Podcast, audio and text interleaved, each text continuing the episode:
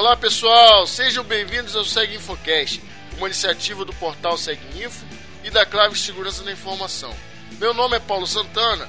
O episódio de hoje será baseado no áudio do webinar 36 da Clave Segurança da Informação, apresentado por Alain Oliveira e que divulgou o lançamento do livro Contagem Regressiva até Zero Day, cuja tradução é um projeto da Claves com o apoio do CNPq, da FINEP e da FAPERJ. Nesse podcast, Alan, que é um dos tradutores do livro, comenta sobre a relevância do Stuxnet como a primeira arma digital e como essa primeira arma pode levar à criação de outras e o que podemos esperar deste novo cenário. Além disso, correlaciona os fatos ocorridos com a maneira como o ataque foi realizado e o que ele representa no contexto da segurança da informação de sistemas cibernéticos. Então, um bom podcast.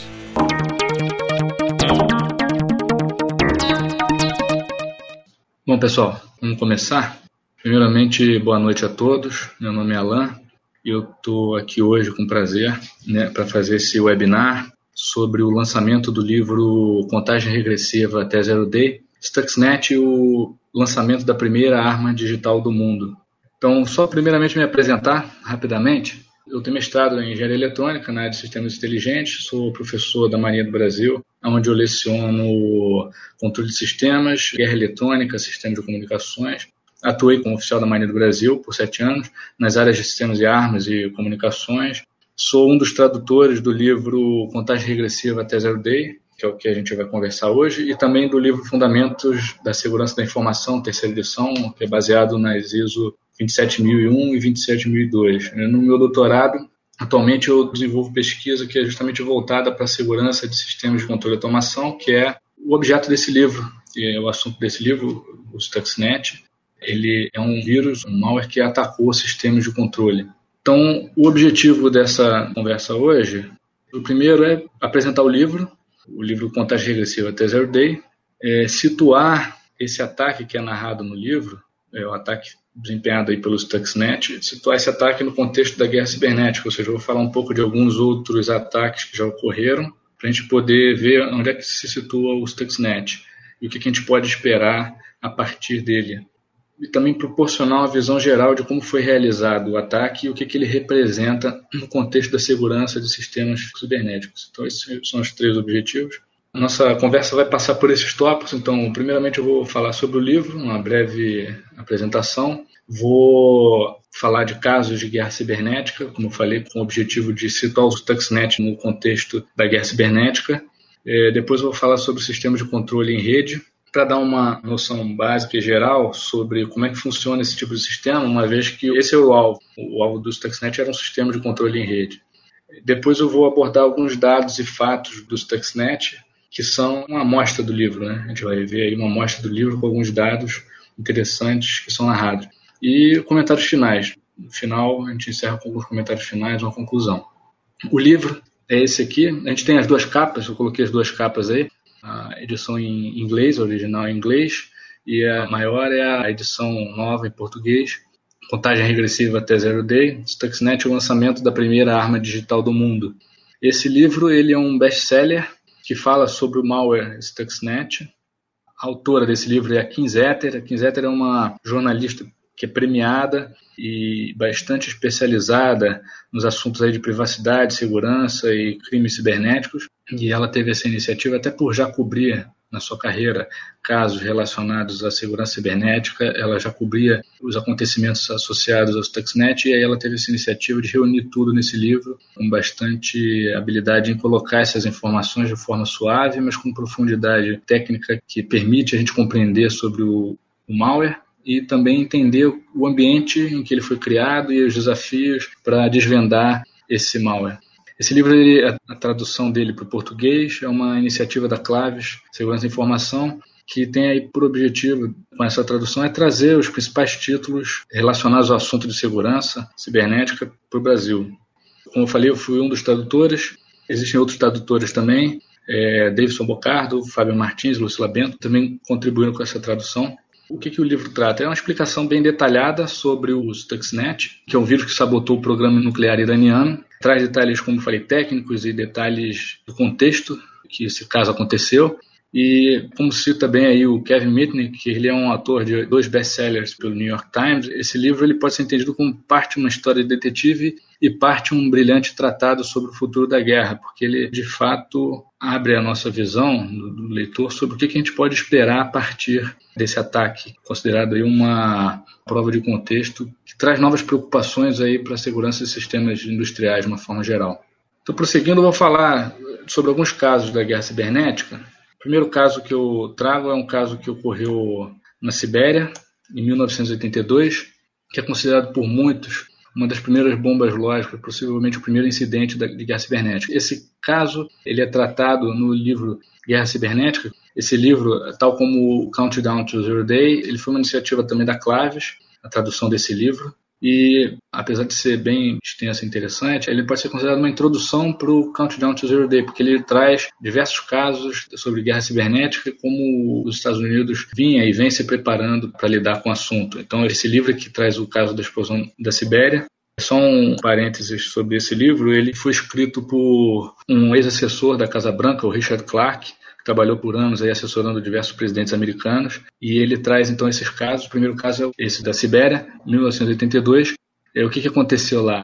A União Soviética, isso ainda foi durante a Guerra Fria, né? A gente pode ver, e a gente pode ver também pela data que é antes da difusão da internet. Então, a União Soviética ela queria automatizar a sua rede de dutos de gás e para isso ela precisava de alguns equipamentos, estava em busca desses equipamentos, tentando adquirir. Os Estados Unidos percebeu que eles tinham essa intenção e aí, com a ajuda dos vizinhos do norte, aí a gente entende o Canadá, ele viu que a União Soviética precisava desses equipamentos, então ele inseriu um código malicioso num equipamento fabricado por uma empresa canadense, e aí eles sabiam dessa intenção que eles estavam tentando adquirir e roubar esses equipamentos, então eles roubaram equipamentos que tinham esse código malicioso instalado. E o que, que esse código fazia? Ele fazia duas coisas, basicamente. Tinha um, um mecanismo que fazia com que a bomba que impulsionava o gás nos dutos ela fosse acionada e, por outro lado, uma válvula fosse fechada até que a pressão interna do duto aumentasse a ponto de explodir. E é considerada uma das maiores ou a maior explosão não nuclear que já foi registrada do espaço. Então, nesse caso aí, a gente tem um código malicioso que já foi no equipamento. A gente não tinha rede para entregar esse código malicioso na Rússia. No caso, os Estados Unidos não tinha como entregar isso na Rússia pela rede, porque não tinha a internet difundida como é hoje. Mas o código malicioso foi instalado no equipamento que foi operar na Sibéria. O segundo caso, que também é tratado nesse livro Guerra Cibernética, é o da Operação Oshá na Síria, mais recente. A Síria ela tem um sistema de vigilâncias que integra informações de diversos radares. Essa rede é utilizada, entre outras coisas, para monitorar o espaço aéreo sírio. E em 2007 o que aconteceu é que a gente pode ver aqui na imagem, tem duas imagens. Uma é um prédio, uma instalação íntegra e do lado ela destruída então, em 2007, uma determinada noite, caças entraram no espaço aéreo israelense e bombardearam essa instalação, destruindo o prédio sem que os sírios percebessem o que estava acontecendo. Isso despertou um pouco de, de, interesse da comunidade internacional, primeiro porque a Síria não reclamou de ter sido bombardeada. Então, vamos dizer assim, a comunidade internacional ficou com a pulga atrás da orelha com isso. E aí começaram a investigar e viram que era um projeto de uma usina de enriquecimento que estava sendo feita com os norte-coreanos, mas também ficaram com a pulga atrás da orelha em relação a como entraram aeronaves no espaço aéreo sem que a Síria percebesse, porque ela não tomou nenhuma ação com relação a isso durante o ataque. Só depois que já estava concretizado e que eles perceberam o que tinha ocorrido. E aí, dentre as hipóteses que o próprio Richard Clarke levanta, e não só ele, a gente pode ver aí até a reportagem da E3 é Spectrum, é que havia um hardware trojan, ou seja, um, backdoor escondido no hardware do radar Sírio, que não era próprio, era de outro país, era importado. E esse backdoor estava preparado para que, ao receber uma determinada informação via a antena do radar, o radar é um sensor, ele fica monitorando o que acontece no ambiente. Então, é, ao ele receber um, uma sequência de pulsos pela antena do radar, isso teria entrado para a memória do radar, processado por esse microprocessador com Trojan, e aí, o que ele fez foi, primeiramente, gravar essas informações de uma operação normal do radar sírio e depois reproduziu essas imagens de uma operação normal para o operador no momento em que as aeronaves estavam entrando no espaço aéreo sírio. Então, esse é o caso aí da Síria, em 2007. O ataque ele não chegou pela rede, ou seja, a interferência na operação desse sistema de vigilância não foi pela rede, não chegou pela rede, mas essa rede de vigilância ela foi manipulada através de um backdoor que estava escondido em seu hardware e que foi acionado por uma informação via sensor. O radar, no caso, é o sensor. Né? E um terceiro caso que o, o, livro Guerra Cibernética cita é um caso também bem famoso, ocorreu na Geórgia, na Guerra da Geórgia, em 2008. É, o que ocorreu foi o seguinte: é, dois territórios separatistas, ao sete do sul e Abkhazia, elas declararam independência da Geórgia e imediatamente a Geórgia interviu, tomando de volta esses territórios, e a Rússia reagiu a isso de duas formas, tanto no mundo físico quanto no mundo cibernético. Então, a operação russa se deu em dois aspectos. Primeiro, enquanto o exército russo ele avançava no ambiente físico, e simultaneamente ocorreu um ataque cibernético para impedir que os georgianos percebessem o que estava acontecendo. Então, a gente pode ver aqui um exemplo, isso é um site do Ministério das Relações Exteriores da Geórgia durante o ataque. Ele foi desfigurado, um ataque do tipo defacement, ele foi desfigurado e comparando ali o presidente da Geórgia com Hitler, né? a gente pode ver ali a figura de ambos.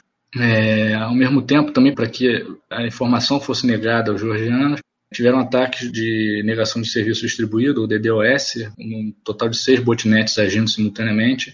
Isso causou a perda do domínio GE. A Geórgia teve que migrar alguns sites para fora da Geórgia. Sites como BBC, CNN, do próprio governo ficaram inacessíveis, ou seja, os georgianos não conseguiam saber o que estava acontecendo. Então foi uma operação conjunta, diferente do caso do Stuxnet. Esse caso, um ataque cibernético, ele foi feito para apoiar uma operação de guerra em terra. No caso do Stuxnet, como a gente vai ver, é um ataque cibernético que visa gerar um dano físico. E aqui o dano físico não houve, foi só a negação de informação, ou seja, o exército é que agiu fisicamente. Então, com esses três casos, a gente tem três exemplos de ataques cibernéticos, ou de guerra cibernética, e a gente vai falar, então, em breve já sobre o Stuxnet, que já é um novo paradigma aí nesse contexto de guerra cibernética. Só que antes disso eu quero falar rapidamente sobre sistemas de controle em rede, só para dar uma visão geral, para que todos possam compreender como o Stuxnet agiu que ambiente é esse que ele atacou? Que é um ambiente de, de um sistema ou de sistemas de controle industriais que operam atualmente em rede. Então, primeiramente falar aqui sobre os seus componentes, a gente tem aqui um sistema de controle em rede, de uma forma bem resumida, bem simples, que nada mais é do que um controlador. Esse controlador ele controla uma planta e para isso ele utiliza informações que são medidas através de sensores. Com essas informações, ele interpreta como a planta está, os estados da planta, e ele gera comandos para os atuadores. Os atuadores, então, eles alteram o comportamento da planta de forma que ela tenha o desempenho desejado. Então, as plantas elas podem ser diversas. A gente vê que aqui a gente tem a junção do ambiente físico com o ambiente cibernético, ou seja, aqui a gente tem um controlador essa comunicação do controlador com os sensores, ela pode ser por meios dedicados ou ela pode ser em rede, e a tendência já ocorre isso muito, é que a gente tenha redes de controle, redes para o controle, para sistemas de controle e automação. Então, a gente tem a junção aqui do ambiente físico com o ambiente cibernético.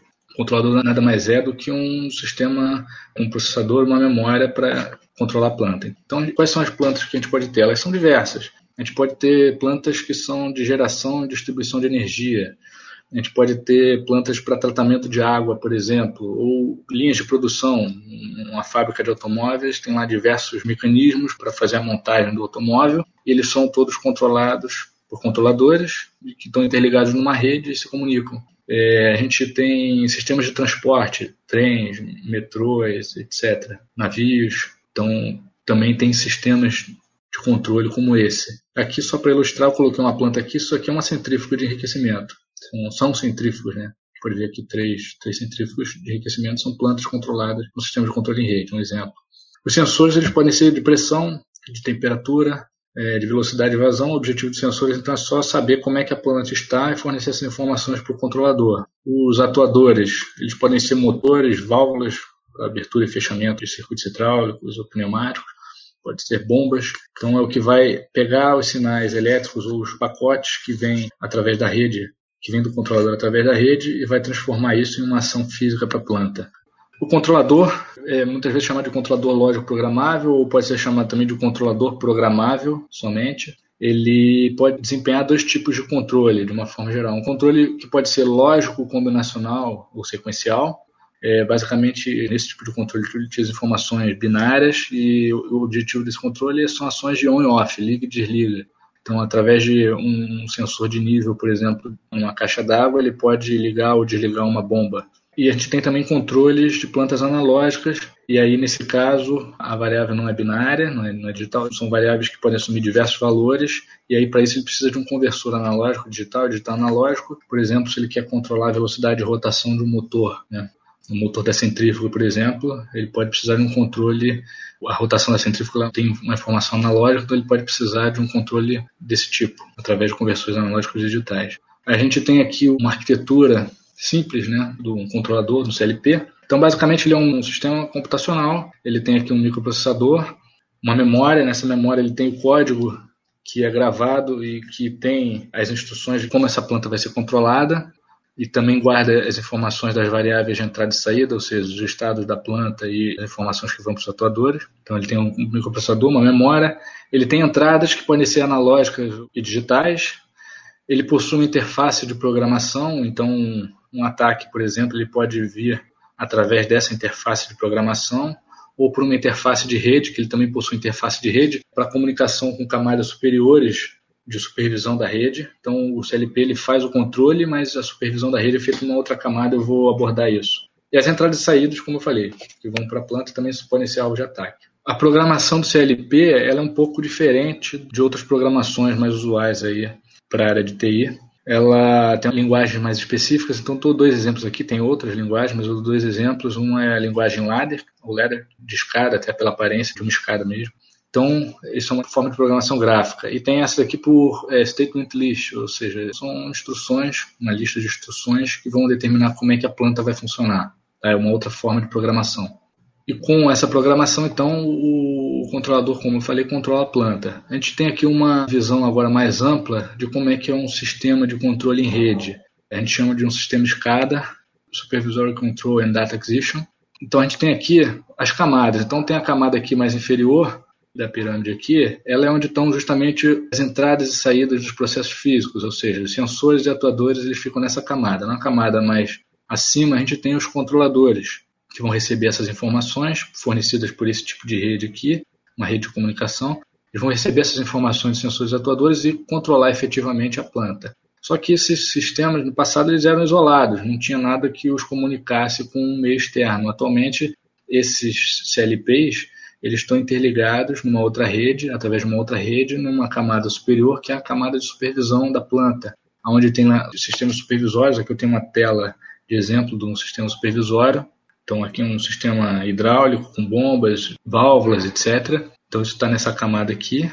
E essa camada, por sua vez, ela se comunica com a rede corporativa, tanto para gerenciamento das atividades, como para fornecimento de dados para agências de regulação ou para agências regulamentadoras ou para clientes. Então isso daqui tem uma comunicação. Então a gente pode ver que a estrutura atualmente permite que ataques venham, por exemplo, de uma rede corporativa que tenha, por sua vez, conexão com a internet, até chegar aqui ao ambiente físico, né, onde estão os sensores, os atuadores e a planta. Tendo em vista isso, existem algumas arquiteturas hoje que tentam dar mais robustez e segurança a esses sistemas de controle.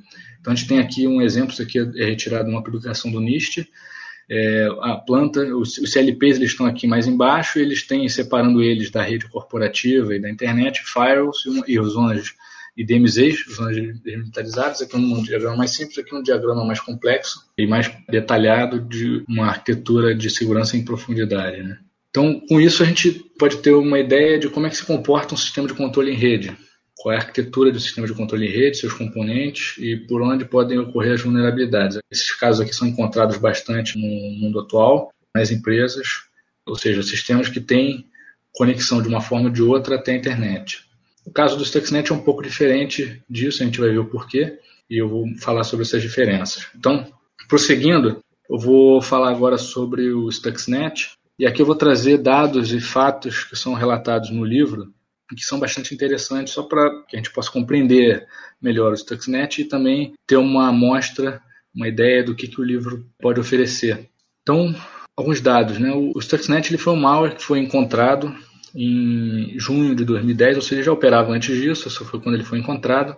Ele foi encontrado por uma pequena empresa de segurança de antivírus da Bielorrússia, é a Vírus Blocada, e eles pegaram esse caso e começaram a tentar entender o que ocorria. Primeiramente, eram máquinas que estavam reiniciando no Irã, e os clientes que eles tinham no Irã relataram esse fato e eles começaram a investigar a partir dessas máquinas. Só que eles logo perceberam que o código que eles tinham na mão era um código que era diferente, era bem sofisticado, ele tinha ferramentas que não são usuais de serem reunidas em um malware só.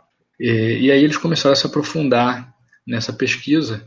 E no decorrer dessa pesquisa, outros agentes começaram a unir esforços para desvendar o Stuxnet. Então, inicialmente, isso foi o dado trazido pela Symantec, que também é, entrou nessa pesquisa. É, das 38 mil máquinas infectadas e, e que foram inicialmente rastreadas, 58% estavam no Irã. Isso era uma informação que eles tinham para tentar descobrir qual seria o possível alvo e tentar obter detalhes sobre o malware. Ele era um exploit que ele se espalhava via pendrive e visava, isso que era uma novidade para a maior parte dos pesquisadores, é que ele visava sistemas de controle industrial. Isso era uma dificuldade, de certa parte, até pelas características de programação, o código que é diferente, como eu falei anteriormente, o código dos CLPs ele é diferente do código de outras linguagens de programação. Então isso foi um desafio também. Por conta dessas dificuldades, diversas empresas se mobilizaram para tentar desvendar. Empresas tanto que a gente pode dizer da área de TI, tecnologia de informação e das comunicações, quanto de TO, tecnologia operacional, que a gente chama, que é o pessoal é, mais voltado para os sistemas de controle e automação. Então aqui eu tenho alguns exemplos de empresas que embarcaram nessa pesquisa, Vírus Blocado, Samentec, isso são dados que são trazidos no livro, a Kaspersky, é, e aqui eu coloco um, na verdade é um personagem, esse daqui é o Langner, ele é um pesquisador da área de TO, ele é um, um especialista na área de sistemas de controle e automação que ajudou a desvendar em grande parte os enigmas relacionados à parte de sistemas de controle. Então essas eram as informações inicialmente, as máquinas estavam mais no Irã, ele se espalhava via pendrive, o malware se espalhava via pendrive e o sistema visava sistema de controle industrial. E com essas informações, eles começaram a tentar descobrir quem seria um possível alvo disso, porque inicialmente, ao olhar para o malware, ele não fazia nada com máquinas que não tivessem um sistema de controle instalado. É, ele ficava inerte, isso era estranho. Então, o que, eles tinham de informação? Primeiro que provavelmente seria uma sabotagem porque o sistema atacado é um sistema de controle industrial, é diferente de atacar uma máquina para obter informações bancárias, etc. Um sistema de controle industrial, em geral, o objetivo seria uma sabotagem. É, segundo, que pela complexidade e pelos recursos que foram investidos, que claro, eles não tinham essa informação, mas eles podiam estimar pelas ferramentas que foram colocadas no código de ataque, é, e a gente vai falar sobre elas mais para frente. Então, por isso, eles concluíam que seria um alvo de grande valor. E eles estimavam que é, era bem provável que fosse no Irã, porque a gente viu ali inicialmente das máquinas que foram rastreadas, a maior parte estava no Irã, mais de 50% estava no Irã. É claro que com essas características, ou seja, sabotagem, um alvo de grande valor, e no Irã não tem muitas opções. Então, eles pensaram inicialmente que poderia ser a usina nuclear de Bashir ou a usina de enriquecimento de urânio em Natanz. Então, inicialmente eles estavam pensando nessas duas instalações. E depois se aprofundando na pesquisa, eles viram que tinha alguns dados no código de ataque. Então a gente tem aqui um código de ataque e a gente viu que é igual, bem parecido com aquele que a gente viu mais atrás, a linguagem STL utilizada para programar os CLPs. Então, nesse código aqui, eles viram informações, por exemplo, como o número 164. Esse número 164 ele coincidia com o número de centrífugas que tinham em uma cascata de enriquecimento de urânio em Natanz. Então, isso ajudou eles a desvendar e decidir sobre qual alvo seria, Bashir ou Natanz. Outra característica era a estrutura de dados do código que organizava as centrífugas em um formato desse tipo, né, a cascata. Isso aqui é o número de centrífugas por camada da cascata. Então, a gente tem aqui a estrutura da usina e a estrutura no código. Isso tem uma similaridade muito grande. Então, com essas informações que foram sendo desvendadas, eles conseguiram finalmente saber que ó, o alvo é Natanz. E qual era então a ideia básica do Stuxnet? A ideia básica do Stuxnet era, através de um malware que tinha o objetivo de infectar uma máquina Windows, um PC Windows, ele injetava um código malicioso em um PLC. Então a gente tem aqui um malware que transportava uma carga, que seria um payload, para infectar ou alterar o código de um PLC. Através desse código alterado, eles visavam manipular e afetar o funcionamento de uma planta de enriquecimento de urânio, e aí eles já sabiam, descobriram posteriormente que era Natanz. Então aqui tem as centrífugas. E o objetivo final disso tudo, né, desse percurso, era o que muitos chamam de denial of nukes, ou negação de armas nucleares, queriam negar é, ao Irã obter ou possuir armas nucleares.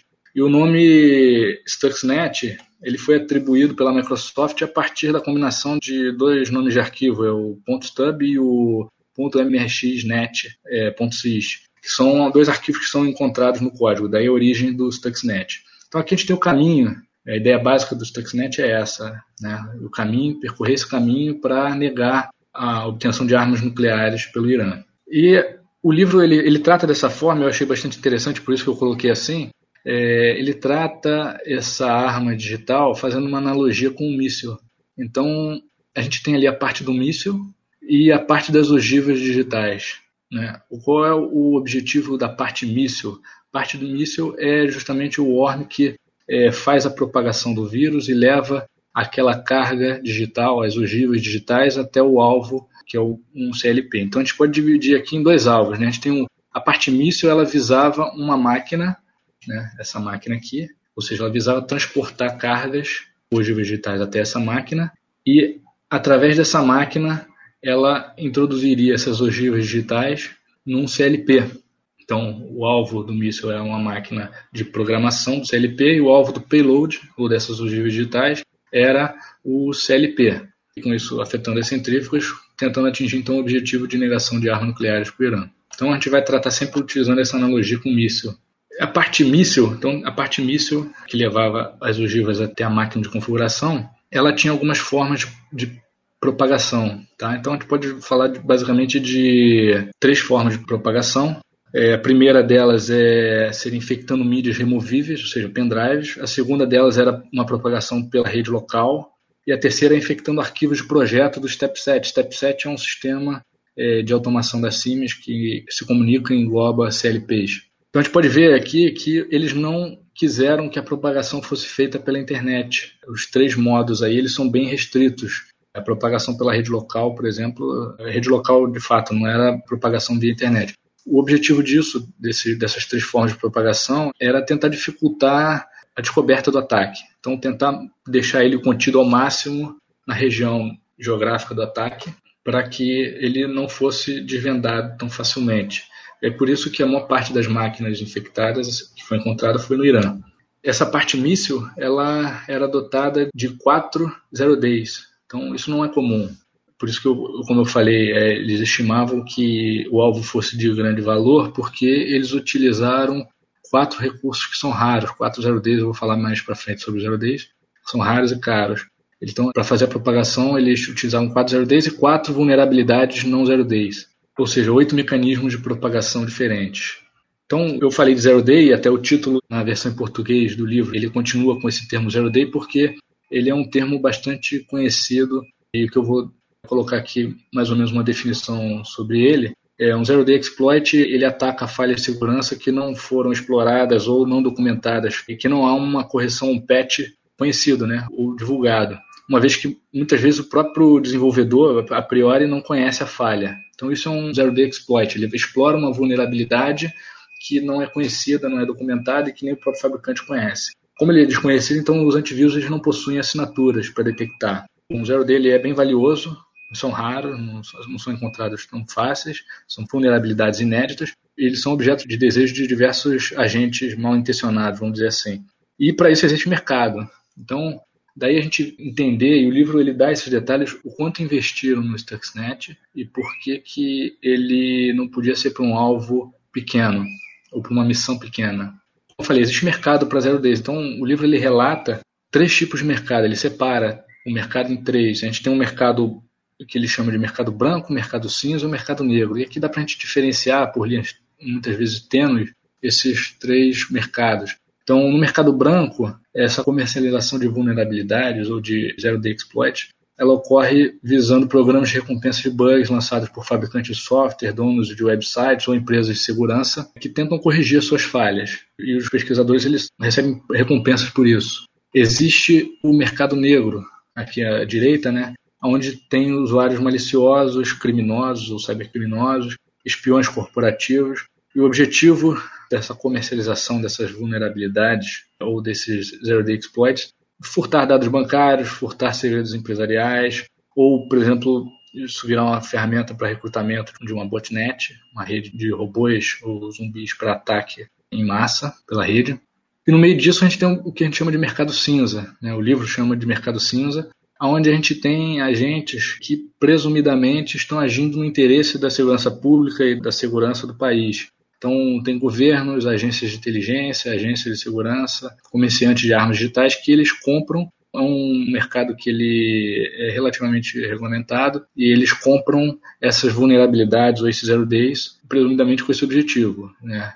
É, defesa dos interesses públicos e, e do país. Então, como eu falei, em geral, essa venda de exploits ela é legal e, em grande parte, ela não é regulamentada. O preço do zero days é um preço que varia muito e depende da raridade, da vulnerabilidade, do tempo e da dificuldade para encontrar uma brecha e desenvolver um, um exploit que vai explorá-la o quão difundido é o software em que aquela brecha é encontrada e a exclusividade da venda.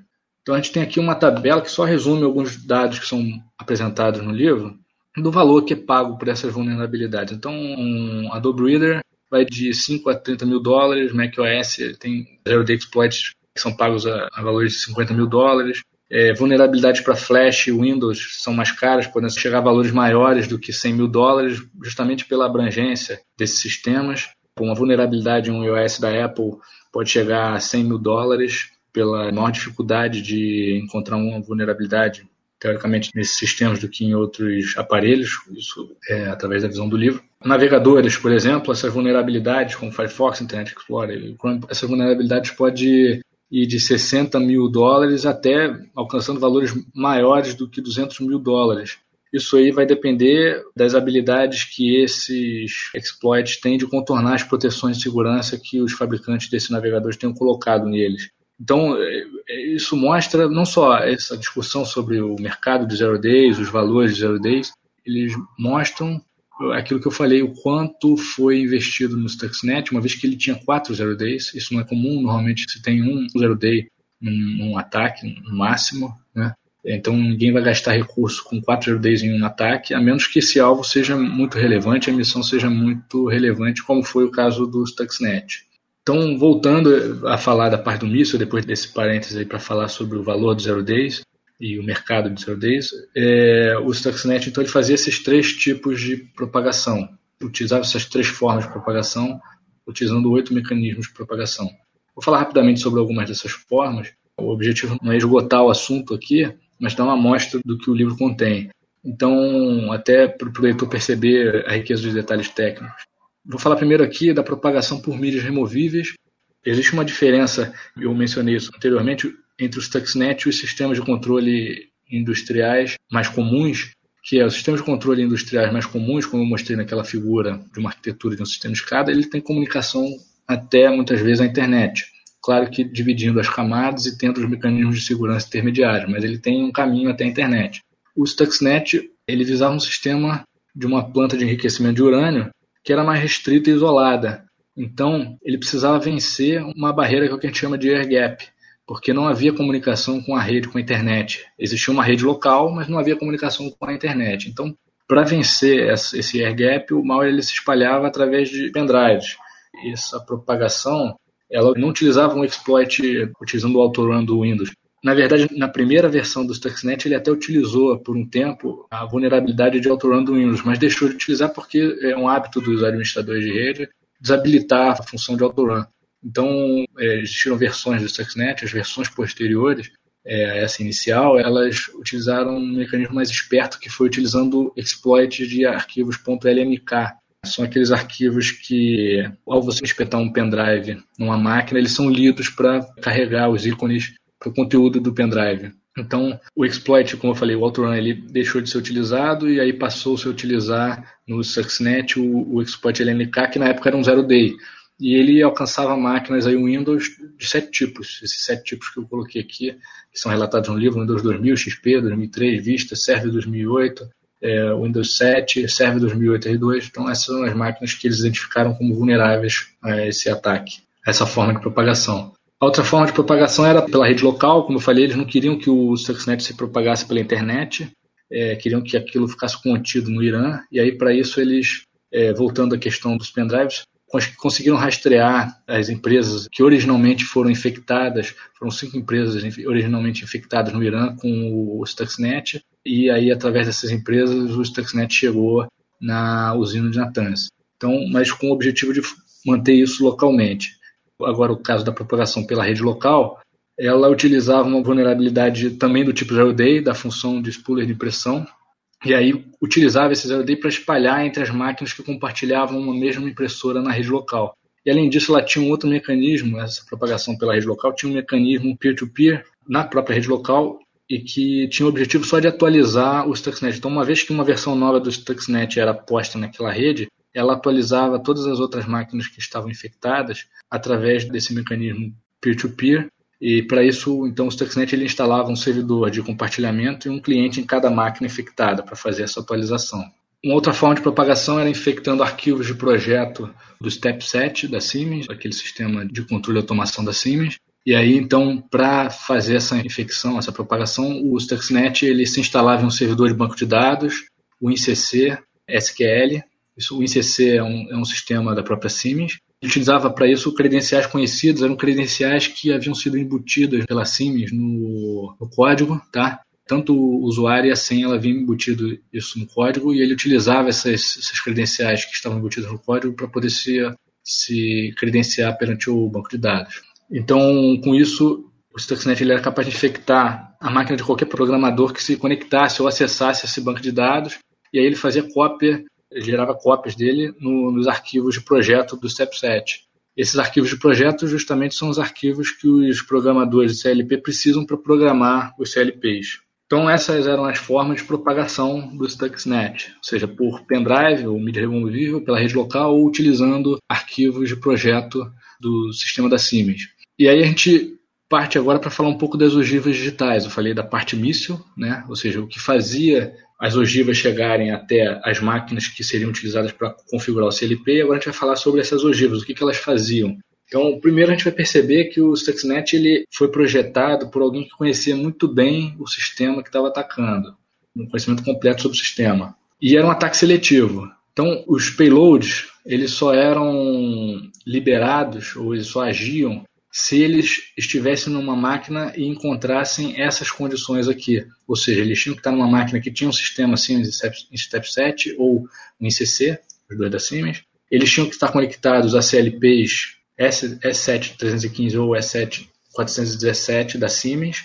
E ele buscava por informações nessa máquina com esses códigos aqui, e que eram informações que eram muito peculiares, é quase como uma assinatura da usina de enriquecimento de Natanz.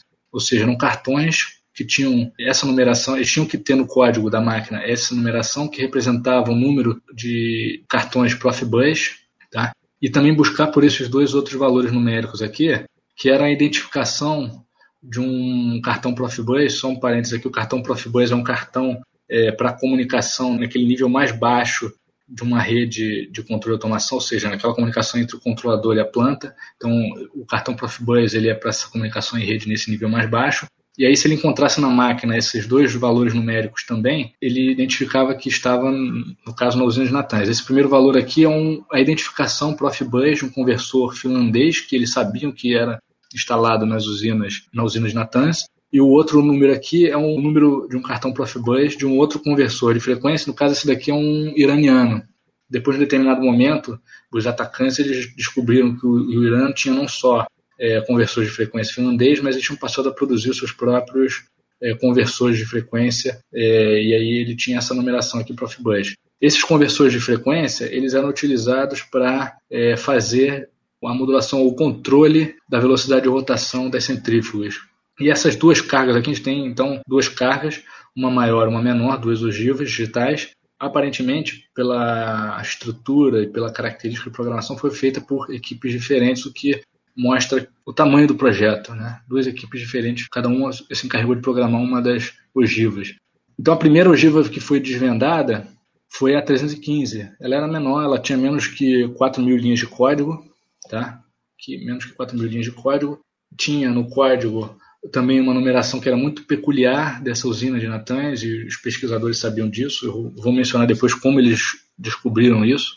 É, que era essa informação aqui, 10640. Isso daí é a frequência de 1064 Hz, só que aqui está em decihertz. Né? Isso daqui é justamente a frequência que dá a velocidade de rotação ótima, o nominal da centrífuga.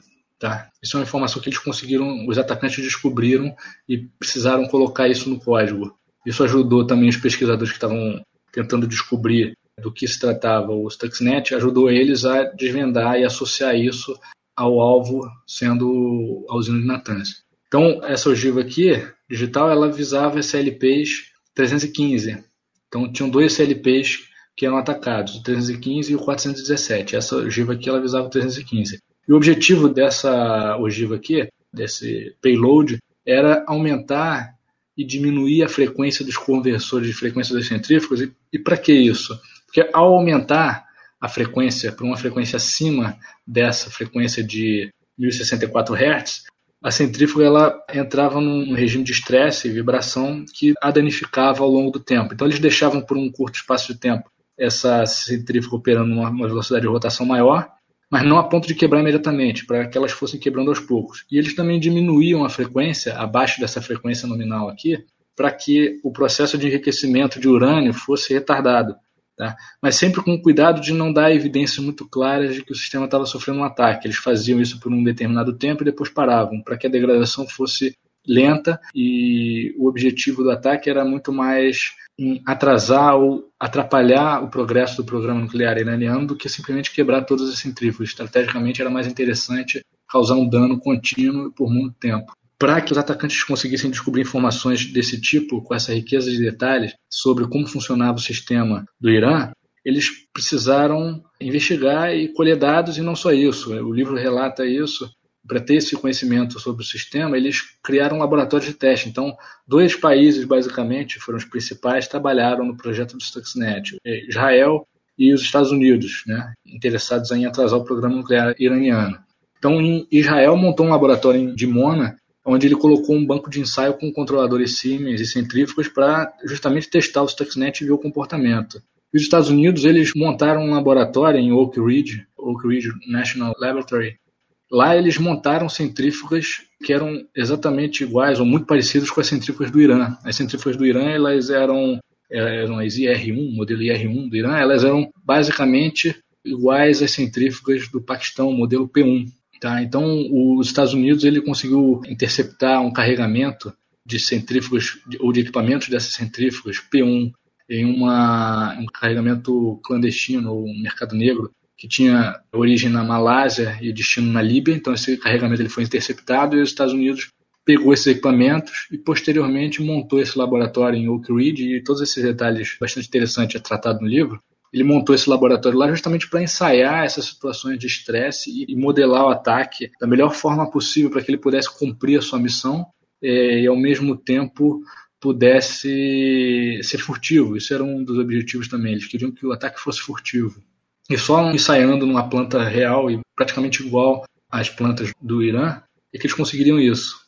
Então aqui só um detalhamento das fases, que também o livro trata. As fases, ele menciona tanto do 417 quanto do 315. Eu coloquei aqui o do 315 só para a gente ver para a dinâmica do ataque e, os objetivos do ataque. Então, o 315 ele tinha seis fases. Então, primeiro tinha uma fase ali de 13 dias de gravação de uma operação normal. Então, quando o código ele chegava no CLP, ele gravava por 13 dias como é que o sistema funcionava normalmente. Tá? E para que isso?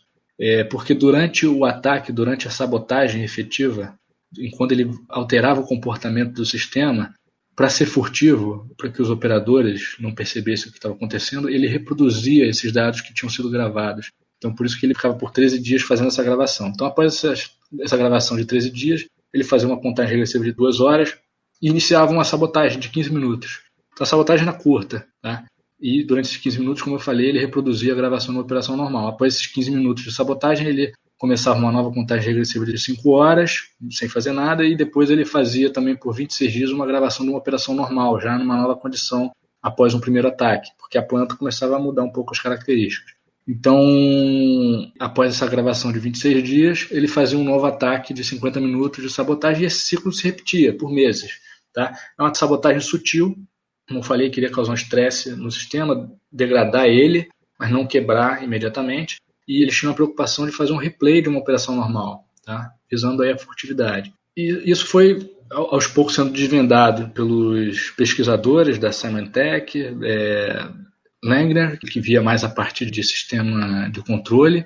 E aí, após a Symantec, a primeira carga que foi, foi descoberta, então foi a 315. O, o que, que ela fazia, os detalhes, etc., foi a 315, que variava a frequência de rotação das centrífugas. Então, após a Symantec emitir o primeiro relatório sobre esse ataque, com os detalhes dessa ogiva 315, o Irã viu, viu que era o alvo e interrompeu as atividades em Natanz para tomar as medidas corretivas. E ao retomar o funcionamento dessa usina, ocorreram dois ataques. Então eu coloco isso daqui nessa apresentação para vocês porque é para mostrar a dificuldade não só técnica, mas a dificuldade também psicológica que muitos pesquisadores enfrentaram e isso o livro coloca também para mostrar para vocês que o livro ele é abrangente, inclusive em aspectos que fogem um pouco a parte técnica. Né? Então, ao retomar o funcionamento da usina, ocorreram esses dois ataques que visavam cientistas iranianos. Então, os atacantes viram que o, o ataque Stuxnet estava sob risco de alguma forma,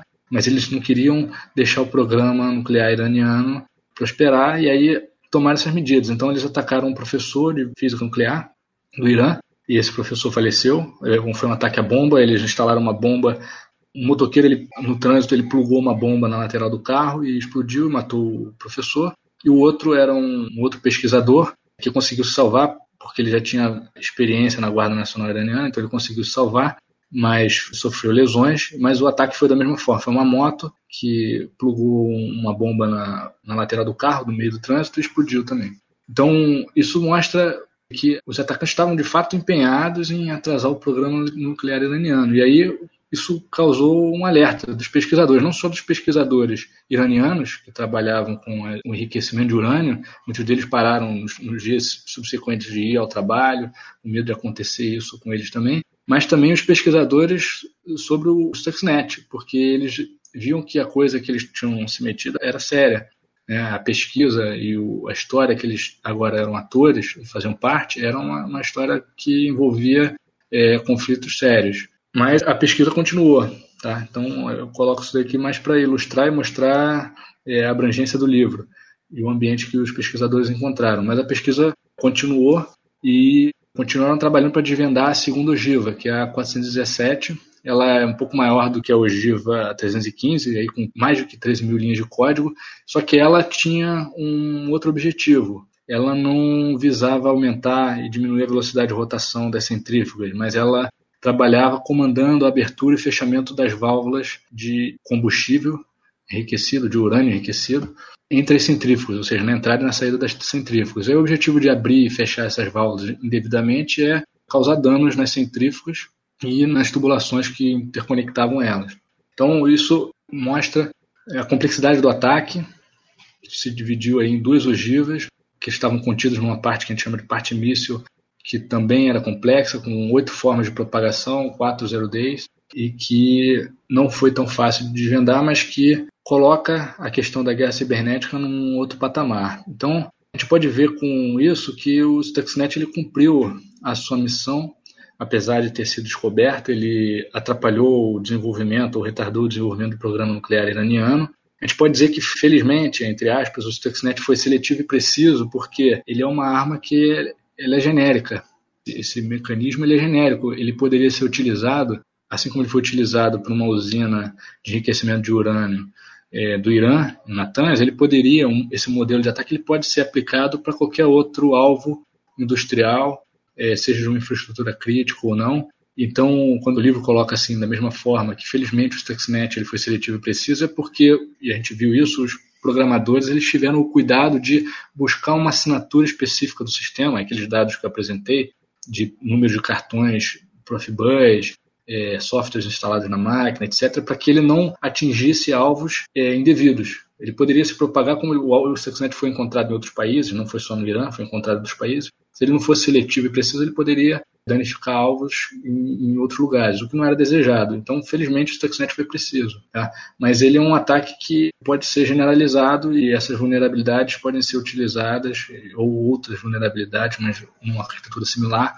pode ser utilizada para outros ataques em sistemas físicos cibernéticos. A gente pode dizer que então a caixa digital de Pandora, o livro ele coloca dessa forma e tem um capítulo só sobre isso, é, a caixa digital de Pandora foi aberta, ou seja, a gente pode ter agora uma ideia de diversos males que foram colocados para fora dessa caixa digital de Pandora quando o Stuxnet foi lançado.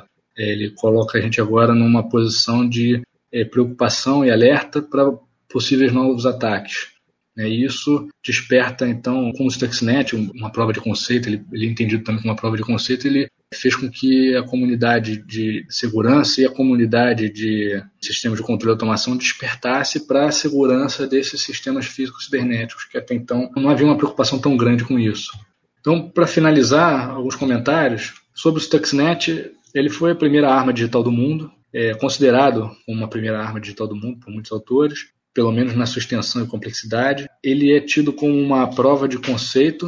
A partir daí, a literatura referencia muito o Stuxnet quando vai falar de um ataque a um sistema de controle industrial, é, utilizando ele como uma prova de conceito. A partir daí, todos os ataques, todas as vulnerabilidades e contramedidas passaram a ser pensados de uma outra forma. Ele é um ataque que ele é genérico, essa estrutura ela pode ser replicada para outros sistemas, não só para a usina, como eu falei, de Natanz. E isso coloca outros sistemas de controle em risco. Tá? Então, isso são as conclusões, comentários finais sobre o Stuxnet. A gente tem que ter isso em mente que outros sistemas agora estão em risco, outros sistemas de controle estão em risco. Quanto ao livro, é um livro que ele traz com riqueza de detalhes, é, informações técnicas. Eu enfatizo aqui que essas informações elas são apresentadas de forma simples e clara, apesar de com bastante riqueza, mas elas são apresentadas de forma simples e clara para atingir qualquer tipo de leitor. Ele abrange diversas dimensões da guerra cibernética. Como eu falei, ele trata do mercado de zero days, do valor de zero days, como é que o ataque se desenvolveu, os recursos que tiveram que reunir para poder projetar o ataque, as dificuldades na pesquisa, eh, os desafios na pesquisa para tentar desvendar o Stuxnet. Então, todas essas dimensões são abordadas no livro. E eu diria que esse é um livro é uma importante leitura para profissionais tanto da tecnologia de informação e das comunicações, como também pessoal de controle e automação, o TO, tecnologia operacional, também para profissionais da área de defesa e eu amplio isso para todos aqueles que se preocupam com as ameaças que o mundo enfrenta ou passa a enfrentar a partir do Stuxnet, certo? Então, isso é o que eu tinha para passar para vocês hoje. É, agradeço muito a atenção de todos. Espero que tenham aproveitado e se aprofundem com a leitura do livro. Tá? Muito obrigado.